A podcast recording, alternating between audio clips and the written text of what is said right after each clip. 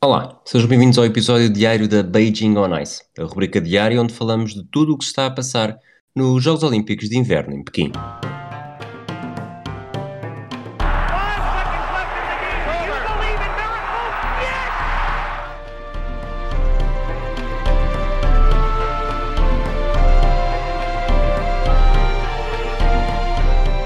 Olá, Sara. Estamos aqui então para o, o rescaldo do dia 6 dos Jogos Olímpicos de Inverno de Pequim 2022, numa madrugada que ficou marcada pela final de patinagem artística na sua competição masculina. Pois, e, e vais, vais falar tu mais do que eu, porque infelizmente aquilo que eu consegui ver às quatro e meia da manhã foi pouco, mas Nathan Chen Uh, se calhar ouviu-se, ele, ele ganhou medalha de ouro, fez o melhor programa livre, mas ouviram-se uns apupos quando saíram as notas. Os companheiros de equipa se calhar esperavam um bocadinho mais. O que é que achaste da final? Uh, Esperava-se, lá está, foi, foi volto aqui ao eye test, foi aparentemente perfeita, mesmo mas nós ouvimos com, com os comentadores em português desta vez e estava a apontar-se para um recorde, uh, também recorde mundial, algo que não aconteceu, ainda assim. Nem sequer fez recorde pessoal. Uh, sim, pois, nem sequer fez, uh, estava-se a apontar para recorde pessoal é. e não foi, não foi recorde pessoal. ele fez cinco saltos quádruplos, ele há quatro anos, tudo bem que foi com um contexto diferente de quem tinha de recuperar muito depois de falhar no programa curto uh, tinha feito 6, uh, aqui fez 5, acabou por estar tudo muito controlado, até porque não houve uma verdadeira concorrência, vou chamar-lhe assim, obviamente, se falhasse um salto. O esquadrão japonês não, não estava à altura. Eu acho que o esquadrão japonês, o Nathan Chen, o Nathan Chen conseguiu a primeira medalha olímpica da sua carreira, o que por si só também demonstra que, que a concorrência até aqui não tem sido propriamente fácil. Só que ele apanhou aqui um esquadrão japonês eh, num contexto muito diferente ou muito complexo. O, o medalha de prata, o Yuma Kageyama, muito jovem, realmente eh, deu o espetáculo, mas ainda não parece estar lá. E não podemos esquecer que o Nathan Chen estava no, no lugar do condutor, porque entrava em vantagem para este, para este programa completo, programa livre. Uh, o Shoma Uno, medalha de bronze, é é o, foi quase o espelho perfeito daquilo que ele tem sido nas provas que vemos é dele, sempre. sobretudo nos Jogos Olímpicos, que há sempre um deslize. Mas há sempre gosto, mas está sempre medalhas, está, está, sempre no top. Verdade, portanto, o que demonstra que... É consistente. É que sim, se fosse, se fosse verdadeiramente consistente... É consistente é, nos seus erros também. Sim, poderia chegar um pouco mais longe, não chegou, e eu acho que, que ele competiu logo a seguir ao Yasuru Hanyu, Logo a seguir, não. Uh, competiu. No grupo seguinte. No grupo seguinte. Uh, mas quando ele competiu, era o Yasuru Anyu que estava em primeiro Sim. lugar, e já vamos ao Anyu. E acho que, que o Hanyu está. O, Hanyu, o Shamaun cresceu na sombra do, do Hanyu, nunca, nunca conseguindo derrotar. Um era a máquina uh, infalível, o outro era o, o jovem com talento, mas que lhe faltava sempre um bocadinho. E a verdade é que, apesar do Hanyu não ter tido um programa livre eh, inesquecível, o Shamaun, logo a seguir, também nas primeiras, eh, acho que foram dois dos primeiros três elementos técnicos, também se percebe logo que não vai conseguir melhor do que a medalha de bronze, e mesmo essa, sim, foi segura. Ele acaba com, com 10 pontos de vantagem sobre o Hanyu no, no total, mas, mas há sempre ali qualquer coisa que, que escapa. E o Hanyu, o Hanyu entrou, chegou ao programa livre em oitavo, portanto teve muito para recuperar, uh, acabou por terminar na, na, quarta posição, portanto recuperou muito um, e tentou o quadro o Axel sem sucesso. Sem sucesso, foi logo no, no site dos Jogos Olímpicos estava logo os elementos técnicos previstos para o seu programa. O quádruplo Axel era o primeiro, seguido de um, de um quádruplo Salco. E a verdade é que, lá está, ele tentou fazer história, uh, não conseguiu. Nesse, nesse, Nessa tentativa de quádruplo Axel, que foi pontuado como um, uma sub-rotação, ele faz apenas 5 pontos. Eh, se eu tivesse conseguido. Bom, isto, estes são os 6, não é? Mas se eu tivesse conseguido uh, aterrar, teria ficado logo com a medalha de bronze, porque dava mais, dava mais 10 pontos. E não conseguiu. Obviamente, estamos aqui a entrar nos 6. Depois, também, de que forma é que falhar esse afetou o quádruplo salto seguinte? A, uh, a pergunta que eu te faço neste caso é O, o Hanyu tentou fazer história porque sabia que ser campeão olímpico seria muito difícil e tentou fazer história ao conseguir o quádruplo axel. Agora que já estamos a fazer o Totoball à segunda-feira, achas que ele devia ter. Foi melhor ter tentado e falhado ou fazer uma rotina mais, mais chapa chapa 5 dele e conseguir uma medalha, um, lugar no pódio. Não, acho que, quer dizer, ia dizer, se fosse eu, não, se fosse eu não estava ali. Não, mas acho que foi uma boa aposta, até porque ninguém tenta um quadro pelo Axel sem o ter conseguido várias vezes uh, nos treinos, no, não é? Portanto, quando chegou ali, ele tinha a sensação de que eventualmente podia, podia conseguir e, portanto, por que não arriscar? Quando, de facto, lá está, está a segunda-feira, é, é fácil, mas ele tinha muito para recuperar e, e, a expectativa é que os japoneses que viessem em seguinte fizessem um programa perfeito. Portanto, se fosse um programa perfeito, não eram só os 10 pontos e não teria sido isso que, que chegava para as medalhas. Portanto, eu acho que sim, o arriscar foi, foi e permitiu subir 4 lugares. Portanto, ficou ali no primeiro dos predadores. mas, mas acho, que, acho que sim, até porque lá está, falámos disto. É, é todo o mediatismo, o nome dele que se continua a falar, os patrocínios continuam a cair e, portanto, acho que faz sentido uma coisa que me espanta completamente no, no Hanyu e, e não é o único, não é o único caso. Acho que o Ushimura, o Ushimura da ginástica artística também merecia um, um pouco disso, mas acho que o Hanyu é mesmo é de loucos, porque lá está, ontem havia muita expectativa para ver se ele ia conseguir o, o quadruplo axel ou não. E assim que ele tentou e falhou, uma das desvantagens de ver o. De ver o eu acho que gosto muito de ouvir as, as nossas comentadoras em português na patinagem artística, mas elas respeitam muito o exercício. Não elas falam. não falam durante o exercício. Que é uma contradição. Contradição, quer dizer, está em contraponto com, com os comentários em inglês, Sim. em que ele vai fazendo, vai fazendo quase uma análise in loco. E eu, naquele momento, quis ter uma reação. Eu posso dizer o que é que, ele, quadro... é... posso dizer o que, é que ele disse. Ele disse: Estou sem palavras e vocês sabem que isto é muito pouco comum para mim. Disse isso com o Não, tô- Ah, ok. Estou só a dizer que aposto que foi isso que ele disse. Mas eu senti tanto essa, tanta, essa- tanta essa vontade que fui ao Twitter procurar logo por Hanyu. E é impressionante a quantidade de tweets de, de utilizadores brasileiros que seguem o Hanyu quase como. O Hanyu ter caído ali naquele momento, para eles foi quase um, um- uma tragédia. Obviamente vou exagerar aqui um bocadinho, ao nível do Senna ter morrido em 94. É um- Obviamente. Sim, mas é, é- eles sofreram mesmo com aquilo Faz e parte têm do nele. J-pop. Não é? é a cultura do K-pop e aqui o J-pop. Anyo e, e faz parte e cada vez está mais. Lá está, voltamos ao mesmo mediatismo, as redes sociais, o, a persona do Anyu, eh, que é o, o bonitão japonês e portanto faz, faz parte. Passamos para as finais de snowboard. Houve duas esta madrugada, uma de half pipe, a ganha, half pipe feminino, ganha por Chloe Kim dos Estados Unidos, numa prova em que a espanhola Keral Castellet foi medalha de prata e a que japonesa Foi a sexta medalha de sempre da Espanha. foi a É, quinta medalha olímpica. Ok. Uh, Pensava que era sexta, ok. ok. Acho que foi, acho que foi a quinta. Poderia, se calhar devia ter confirmado isto melhor. Não sei se o, se o que eu vi já, me já incluía 2022. Tinham uma dor, tinham, uma, tinham três bronzes, isso é, é um facto.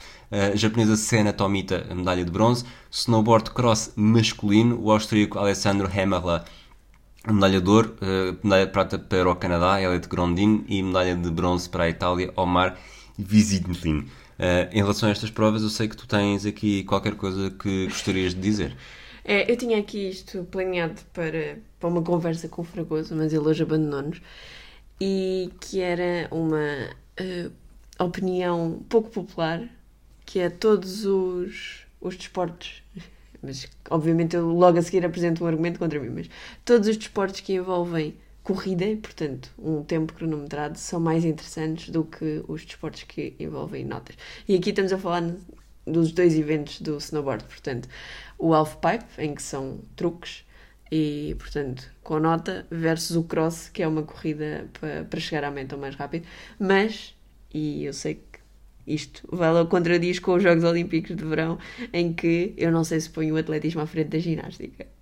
Mas mesmo, mas deixa-me só situar aqui um bocadinho. Eu percebo o que estás a dizer, e neste caso do snowboard para mim é. É, é, que nem vai a jogo, claro. Estava só a tentar extrapolar para. Mas onde é que tu colocas aqui as provas de salto em comprimento e salto em altura, por exemplo? Nas medições.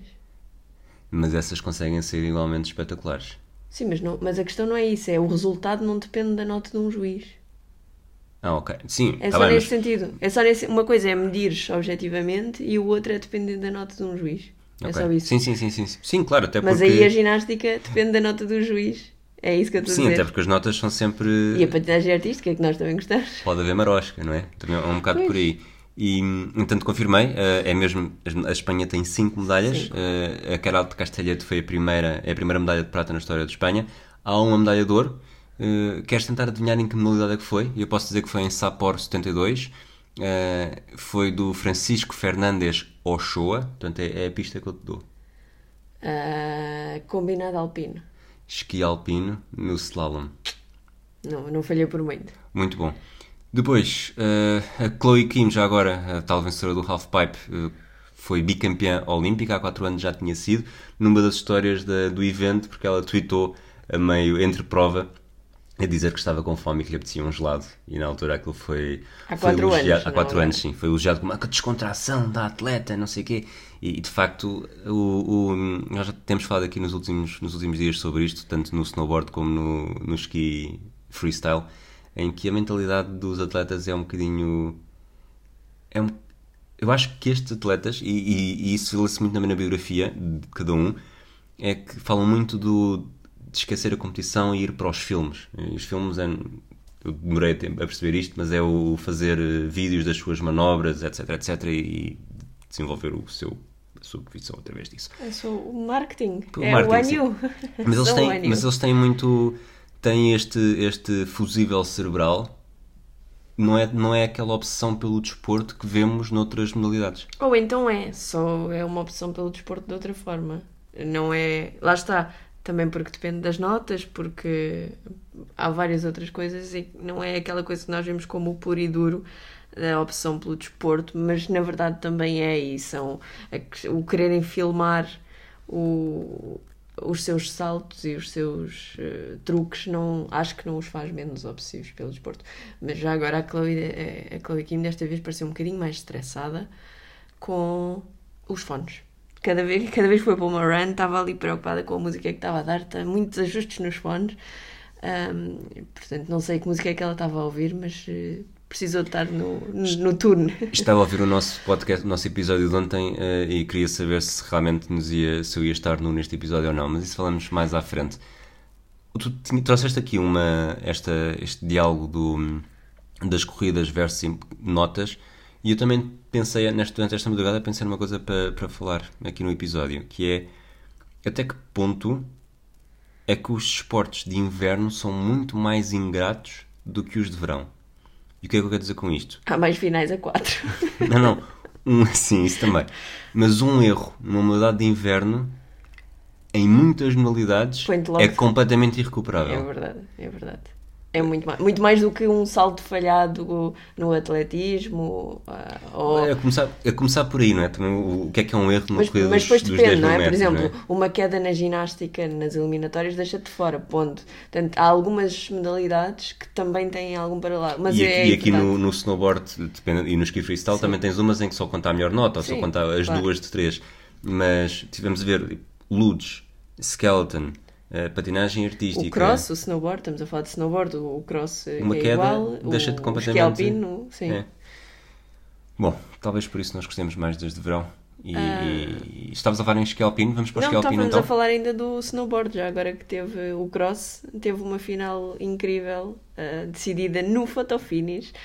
Um, o, o Pedro Fragoso, pronto, eu estive a ver a prova, lá está, apertadinho e tal. O Pedro Fragoso escreveu no Twitter que o canadiano, eh, que ficou em segundo lugar, portanto o, o Crawford, pareceu um bocadinho desesperado na final e se tivesse Disseste o Crawford? Ai, não é o Crawford, desculpa, é o Ronda, desculpa, é o outro canadiano que ficou em, o, o Elliot Ronda, ahm, que ficou em, em segundo lugar e que pareceu um bocadinho eh, desesperado, segundo o Pedro Fragoso, e que se tivesse mantido a trajetória, se calhar o fotofinish tinha caído para o outro lado.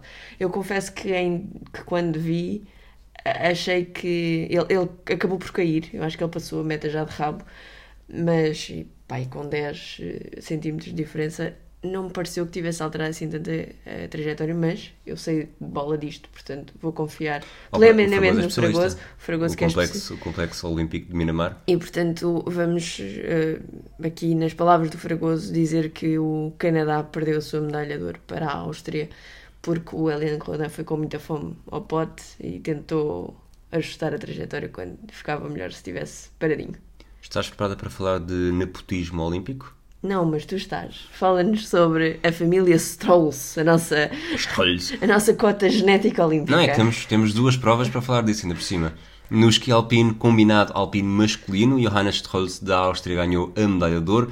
A prata foi para o Alexander Amott Kilda e o bronze para o canadiano, este sim, Crawford, Crawford. de seu primeiro nome. Eu sabia que havia um canadiano e que se chamava Crawford e, desculpa, isto foi muito cedo. Para, no caso do Kilda, já agora, foi a segunda medalha para ele em Pequim, as únicas duas que tem na carreira, e ele que, que também é reconhecido, não, não sei exatamente como pôr isto em palavras, mas está numa relação com Michaela Schifrin, é caso para dizer que neste caso toda, não lhe vou chamar necessariamente de sorte, mas toda a propensão para as medalhas eh, ficou do seu lado. Já depois de ter falhado a medalha na primeira prova em que participou, que nós até comentámos aqui que, que a sorte estava fora Portanto, ele ganhou no slalom, acho eu, e falhou no, no downhill. É possível, é, é, capaz de ser isso. Já o Johannes Strolls, eh, como tu disseste, há aqui uma cota olímpica, uma cota genética cumprida.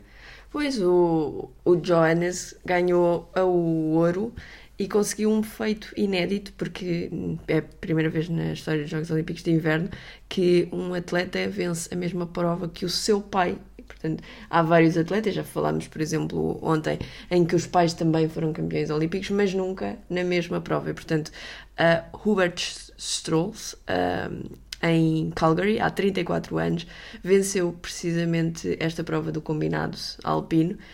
E agora o Johannes um, tratou do assunto. Ainda por cima ele tem uma história assim meio recambulesta em que há quatro anos não foi chamado para a equipa austríaca olímpica e esteve quase quase para abandonar uh, a competição, pôs em causa os resultados e acabou por, uh, por pensar duas vezes, decidiu continuar e ainda bem porque agora história é a ser feita.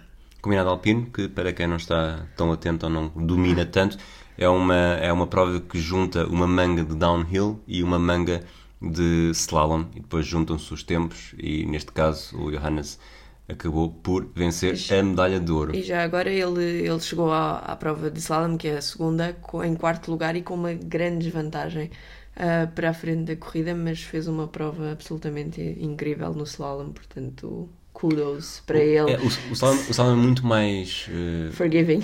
mais técnico. É, mas, mas mais forgiving. E downhill é mais perigoso, tanto é que, que houve ontem é. um suíço que saiu de, de maca. No ski cross country, 10 km clássico feminino, uh, a Teresa Johaug da Noruega voltou uh, a ser campeã olímpica, ela que já tinha sido na primeira final deste, destes Jogos Olímpicos, no esquiatlo, 7,5 mais 7,5. A medalha de prata foi para a finlandesa Kertu Niskanen o bronze para também finlandesa Krista Parmakoski. Uh, Sara, queres destacar alguma coisa neste, nesta prova? Uh, a prova foi, foi bastante bem conseguida da, da norueguesa, da Johaug. Ela em Vancouver, ela não participou, já falámos sobre isto, não participou em Pyongyang por causa de um controle doping positivo, mas em Vancouver tinha saído com três medalhas e está uh, ainda com esperança de, de fazer o mesmo agora em, em Pequim, porque eventualmente poderá ser chamada para as provas uh, de estafetas e de equipas. Portanto, ainda há essa uh, probabilidade, mas também há, como tu disseste, uma cota genética olímpica para falar nesta prova, não é? Portanto, diz-nos lá coisas sobre a Niskanen. Niskanen, lá está, foi medalha de prata, quatro dias depois de o irmão uh, ter sido, o irmão Ivo Niskanen, ter sido bronze no, no esquiatlo e, e cheira-me que ainda vamos ouvir falar mais dos Niskanen até ao final destes Jogos Olímpicos, portanto, para já não ficamos vou, por aqui. Para já ficamos por aqui. Vamos a toda a velocidade para a patinagem 5 mil metros femininos. Medalha de ouro Irene Schouten, medalha de prata Isabela Weidman do Canadá, medalha de bronze Martina Sablikova eh, da Chequia. São, são três figuras uh, ímpares da modalidade. Em relação à prova dos 3 mil metros, o pódio é praticamente igual. A Charlton volta a ser campeã, a Weidman passa do bronze para a prata, a Sablikova passa do ficar fora das medalhas, agora estou no dúvida se foi quarta ou se foi quinta, para o terceiro lugar e a Francesca Lollobrigida acaba por ser o Kilgal mais fraco que sai deste Adeus. pódio num, em mais um registro completamente brutal de Irene Schouten que termina com, com o recorde olímpico. Depois uma pessoa fica cansada de ver estas provas de 5 km, não é? E depois nem sequer tem tempo para tomar banho antes do, da entrega das medalhas, Isto é assim uma coisa de correr. Mas, mas sim, foi uma prova hum, incrível. hum, duas vezes, acho que duas vezes, não, não sei se chegou a ser batido o recorde olímpico antes da Schouten, ou não, teve em Acho que não, risco. esteve perto, mas teve não. em risco, mas não. Ahm, mas foi uma, foi uma grande prova e como todas as provas de, de velocidade, não é? Com a diferença de que esta é um bocadinho mais longa. A Martina Sablikova conquistou assim a sétima medalha olímpica, tem três ouros, duas pratas e agora dois bronzes.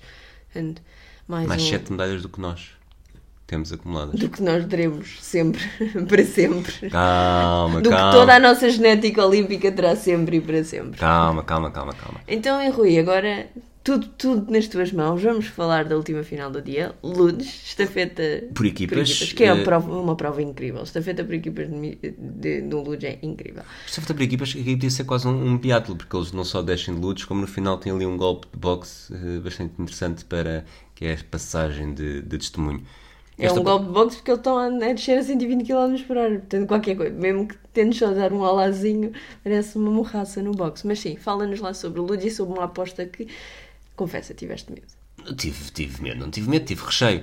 Mas o, o, aqui o mais importante para mim é, é destacar que o Ludes, acho que foi a primeira modalidade eh, a acabar, eh, a dizer adeus eh, a Pequim 2022 e, e acabou com medalhas para a Alemanha, medalhas de ouro para a Alemanha em todas as provas, que foi exatamente isto que antecipei ontem. Disseste, ah, pode acon- acontecer um, um risco, um erro qualquer. Eu, por acaso, agora não me lembro. Tu já disseste que sim. Não me lembro se é exatamente medalha de ouro ou se era no pódio. Mas, de facto, mesmo com a, a Natalie Geisenberger, não fez uma manga eh, brutal. Mas tremeste. A verdade É é que que... não foi só o Geisenberger. O segundo elemento do. que eu não me lembro quem é, foi o medalha de prata também da- nos, nos homens, acho eu.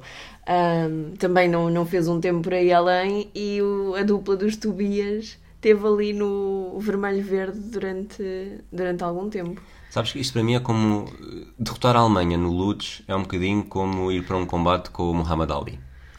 O- e o, o homem da Alemanha eh, é o Johannes Ludwig, que foi campeão olímpico, não foi, não foi Campeão olímpico, mas ficou em segundo lugar, ficou em, foi a segunda eh, manga mais rápida eh, dos homens, portanto ficou atrás da Áustria também e acabaram com. Oito- estes- oito esta, esta equipa estava composta apenas por campeões olímpicos. E voltamos à metáfora com o Muhammad Ali. 8 centésimos. Tremeste. Não interessa. Foram campeões olímpicos, mas se, se as mangas fossem hoje, não eram, não é? Porque. Olha, se a minha avó. Pronto, só disse que tremeste. Pronto. E. Boxe com Muhammad Ali. Ele dá-te um grande gancho de direita. Mas e tu, tu já tremes. Viste, mas tu já viste os meus treinos de kickboxing? Tu tremes, vais, sou muito boa. ficas quase a ir ao chão, mas consegues aguentar-te. Que foi o que a Áustria fez depois da primeira manga da Geisenberger. Áustria não, Alemanha. Não, Ah, a Áustria. a A Áustria Áustria, continua manteve o a primeiro lugar. Ok, ok. Depois levas um uppercut de esquerda. Vais, ainda, vais às cordas e tal, mas continuas em pé. Mas aí estás a, implicar, estás a dizer que a Áustria não, não, não fez nada. Não, a Áustria fez imenso. Ah, a questão é, quando, quando só. defrontas uma, uma seleção como a Alemanha no Lutz, é, é, é como se o teu corpo estivesse a de deitar, desculpa, se, se o teu corpo estivesse a deitar água por todo lado e tu tapas um buraco, depois tapas o outro, depois tapas o outro, mas só tens 10 dedos para tapar buracos. Eu estava a tapar com, com os dedos das mãos. Eu só tens 10 dedos para tapar buracos e depois, pronto, depois vem a dupla dos Tobias e... Tens de falar, tens que agradecer aos Tobias não estás aqui a gravar no. É assim, também não, é, seria, assim- não seria assim tão mau, não é? Eu, sei, eu um quando faço apostas. hoje. Sim, mas, mas o domínio é tão grande que mesmo que um. A não ser que haja um brutal eh, acidente, acidente, um deslize, dá sempre. Mas houve alguns. Não, Ah, mas nenhum deles foi brutal. Não. Ou colossal. Não, não, como houve diria. alguns na prova, não na, não na Alemanha. Ahm, então, e vais ter saudades de Ludes? O Lutz, o Lutz é daquelas modalidades que. que, que se, não, não vou dizer que se entranham porque não se estranham. mas que Entranham-se. esta estafeta então É é, é brutal, sim. Bom, acabamos as medalhas do dia. Vamos passar para o, o segmento seguinte, olhar para o programa de amanhã. Um destaque principal para a presença do português José Cabeça. Vai participar nos 15 km clássicos no ski cross country. É uma das finais do dia. Amanhã temos 7. Snowboard halfpipe masculino a partir das 2h25. Super G feminino de ski alpino às 3 da manhã. Os tais 15 km clássicos com a presença de José Cabeça e do Ivo Niskanen, mas já lá vamos, no ski cross country a partir das 7 da manhã, às 8 patinagem de velocidade 10 mil metros masculinos, às 9 biatlo eh, sprint feminino 7 km meio, e 43 patinagem de velocidade de pista curta 1000 metros femininos, não sei se haverá Ariana Fontana aqui, mas se houver provavelmente teremos de estar eh, atentos. 13 e Nós vamos 55 sempre estar atentos. não, temos de estar atentos especificamente a ver se a Ariana Fontana consegue ser a Ok. primeira atleta a vencer três medalhas nestes Jogos Olímpicos. E às 13h55, no Skeleton, a prova masculina que Newsflash vai dar Alemanha. E já agora, ver se algum dos irmãos do curso termina na quarta posição, que tem sido uma maldição desde 2010. E achas que vai dar a Alemanha e por isso é que eu escolhi a Alemanha? Não sei, vamos ver, vamos ver. Eh, em relação às finais do dia a dia que passou, portanto, tivemos, eh, tivemos três medalhas de ouro para os Estados Unidos. Os Estados Unidos eh, não há fome que tem fartura depois de ontem terem conquistado a primeira. A Áustria também conseguiu duas medalhas de ouro e isto acaba por afetar bastante os nossos palpites. Os dos Estados Unidos não afetam muita coisa. Sim, mas houve, houve quem tenha ido para a Áustria.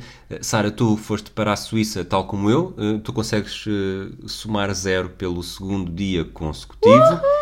O Fragoso faz 4 com o Japão, o Varela faz 8 com a Áustria e está no primeiro lugar aqui no nosso mini campeonato com 30 pontos. Nós ontem, a liderança ontem estava dividida entre o Rodrigo Martins e o Rui Simões, ambos com 25.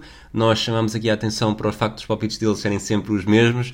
O Rodrigo Martins, não sei exatamente qual deles é que nos fez a vontade, mas eh, Um deles fez-nos a um vontade. deles fez-nos a vontade, foram para caminhos diferentes. O Rodrigo Martins decidiu ir aqui com, na nossa bandwagon com a Suíça, eh, ficou a zeros. O Rui Simões com o Japão fez 4, chegou aos 29 e temos novo líder, o Gonçalo Carvalho, o super patrono com a Áustria, fez 8 pontos e lidera agora com 32. Vendo aqui rapidamente, conseguimos ver que a Teresa Perdigão, com os 3 pontos que fez com a China, conseguiu escapar, não, conseguiu não só escapar ao último lugar, como agora está também à frente de figuras como Sara Samaksan. Sara, tens alguma coisa a dizer em tua defesa? Não. É olhar para amanhã? Não, eu por acaso tenho uma coisa a dizer em minha defesa, que é, as pessoas sabem que a Covid afeta a capacidade mental das pessoas, não é? Portanto, eu tenho desculpa. Sim. Uh, palpites para amanhã. Espera, Palpites para amanhã. Vamos para os palpites para amanhã. Fragoso e Varela uh, foram ambos para a Suécia, são muito amiguinhos, não vêm cá gravar, mas depois andam a combinar as coisas uh, nas nossas costas. E tu? Eu vou para a Alemanha. Tu vais para a Alemanha, uh, vais ver o jogo da NFL em Munique? Não. Não sei, mas estou a pensar nisso. Vais para a Alemanha a pensar no Skeleton, sobretudo? Sim. E eu vou para a Finlândia, só no, vou torcer pelo Ivo Niskanen, são 15 km em estilo clássico. Ele já demonstrou no esquiatlo que, que é a principal ameaça do, neste estilo, portanto acredito que pelo menos me vai dar uh, três pontinhos. Não sei se a Finlândia poderia vir a dar isso ou mais do que isso nos próximos dias. Não havia outra escolha para mim eh, que ainda estivesse disponível muito óbvia, portanto decidi ficar assim. Olhando para amanhã também, uma figura a seguir, uma figura que acabou por ser aqui recomendada por ti há uns dias, Sara. Um, a, prova, a prova feminina de Skeleton vai arrancar esta madrugada e com ela entra em ação também a bela Kim Milemans, que já Ok. falámos Por acaso a minha recomendação não foi para a Kim, foi para a namorada daqui. Deixa-me falar até ao final, por favor. Eh, que foi destaque em vésperas de começarem estes Jogos Olímpicos pelo vídeo que divulgou a queixar-se do tratamento que estava a ser alvo durante o isolamento. Kim saltou para o estrelato e nesta prova vai ter um apoio especial que fará eh, desta competição algo muito diferente. Não fui confirmar se é caso único, mas é muito provável que sim. Entre as adversárias de Kim terá a própria namorada, a brasileira Nicole Silveira. É isso mesmo, vamos ter um casal de países diferentes a lutar pelo mesmo objetivo numa prova olímpica. Se em 1992, por exemplo, a judoca Miriam Blasco, espanhola, foi campeã olímpica ao derrotar a britânica Nicola Fairbrother, com quem viria a casar anos mais tarde, o caso não deixa de ser diferente, porque em Barcelona Miriam Blasco ainda era casada com um homem e estava longe de imaginar o que o futuro lhe reservava. Aqui, Silveira e Melmans é mesmo um caso especial. Voltemos então a esse casal do Skeleton e centremos na brasileira. Tem 27 anos, tirou enfermagem no Canadá, onde vive desde bastante nova, e durante o verão de 2020 trabalhou na linha da frente contra a Covid-19. Tanto Milmans como Nicole Silveira, uh, os objetivos para amanhã ou para esta madrugada uh, são, são escassos, nenhuma delas deverá lutar pelas medalhas. Já houve seis sessões de treino e Nicole Silveira começou por ser a mais lenta das 24 em ação, uh, melhorou bastante, já conseguiu fazer tempos mais rápidos do que a companheira belga. E está agora no meio do pelotão. Vamos ver como é que será quando for a doer, seja como for será interessante o duelo entre ambas, mas muito dificilmente eh, poderemos tê-las a lutar até por um lugar no top 8. Também, quer dizer, pudera, a Nicole, tu não disseste isto, mas a Nicole odeia frio e odeia desporto de estação, portanto, não sei exatamente o que é que ela quer conseguir no skeleton, que é um desporto, na minha cabeça parece bastante frio, bastante cheio de ação. Tu és time skeleton ou time lutos? Gostas mais de barriguinha para cima, barriguinha para baixo? Não vou responder a isso gravado. Time Skeleton ou Time Luz, Sara? Uh, eu sou time Templo do Céu, que é a minha sugestão para hoje, uh, aqui no, no momento Atlas de Bolso do, do Tocha Olímpica. Uh, o Templo do Céu é, isto diz a nossa pesquisa altamente sistemática, o sítio mais apreciado em Pequim para se tirar fotografias de casamento. Confirmas? Sim, sim, sim. sim, Portanto, sim. O Templo do Céu é um, é um complexo que, obviamente, tem o Templo do Céu lá no meio, mas que, além disso, tem imensos jardins, imensos pavilhões, dá para fazer várias coisas, já lá chegaremos, mas que parece mesmo ser muito apreciado por noivos para, para fazerem então as tradicionais sessões fotográficas. Quando nós visitámos, acho que em cada esquina que virávamos havia um novo casal. Em cada esquina um noivo. que bonito. Em este... cada. Não, se calhar parávamos okay. agora. Pronto. E portanto, toda a entourage, fotógrafos, outfits e, e, tudo fazia parte ali do, da paisagem do Templo do Céu. Além disso, tem, como já disse, jardins incríveis, uh, muito, muito relaxantes, com imensos miúdos, uh, muitos grupos a fazerem tai chi, sobretudo velhinhos. Um, Crianças a, fazerem, a fazerem fitas, ginástica. Fitas? Sim. Sim. Um, templos, uh, templos não, pavilhões cobertos onde encontramos muita gente a, dança, a, a cantar e a dançar, um, mesas para dominó, o clássico, e depois o, o habitual turismo de, do Templo do Céu, portanto, ali à volta uh, da estrutura principal, muitos turistas, muitas fotografias, muitas oportunidades fotográficas e um tempo muitíssimo bem passado e portanto acho que é uma daquelas absolutamente imperdíveis quando se vai a Pequim. Achas que é um destino para visitar com o tempo? Acho que não exige uma manhã inteira, mas eh, sim, até porque se quiserem fazer tai chi ou cantar ou jogar dominó vão passar ali umas horas. Muito bem, terminamos então por hoje. Voltamos amanhã para o balanço de mais um dia dos Jogos Olímpicos de Inverno. Um abraço e até lá.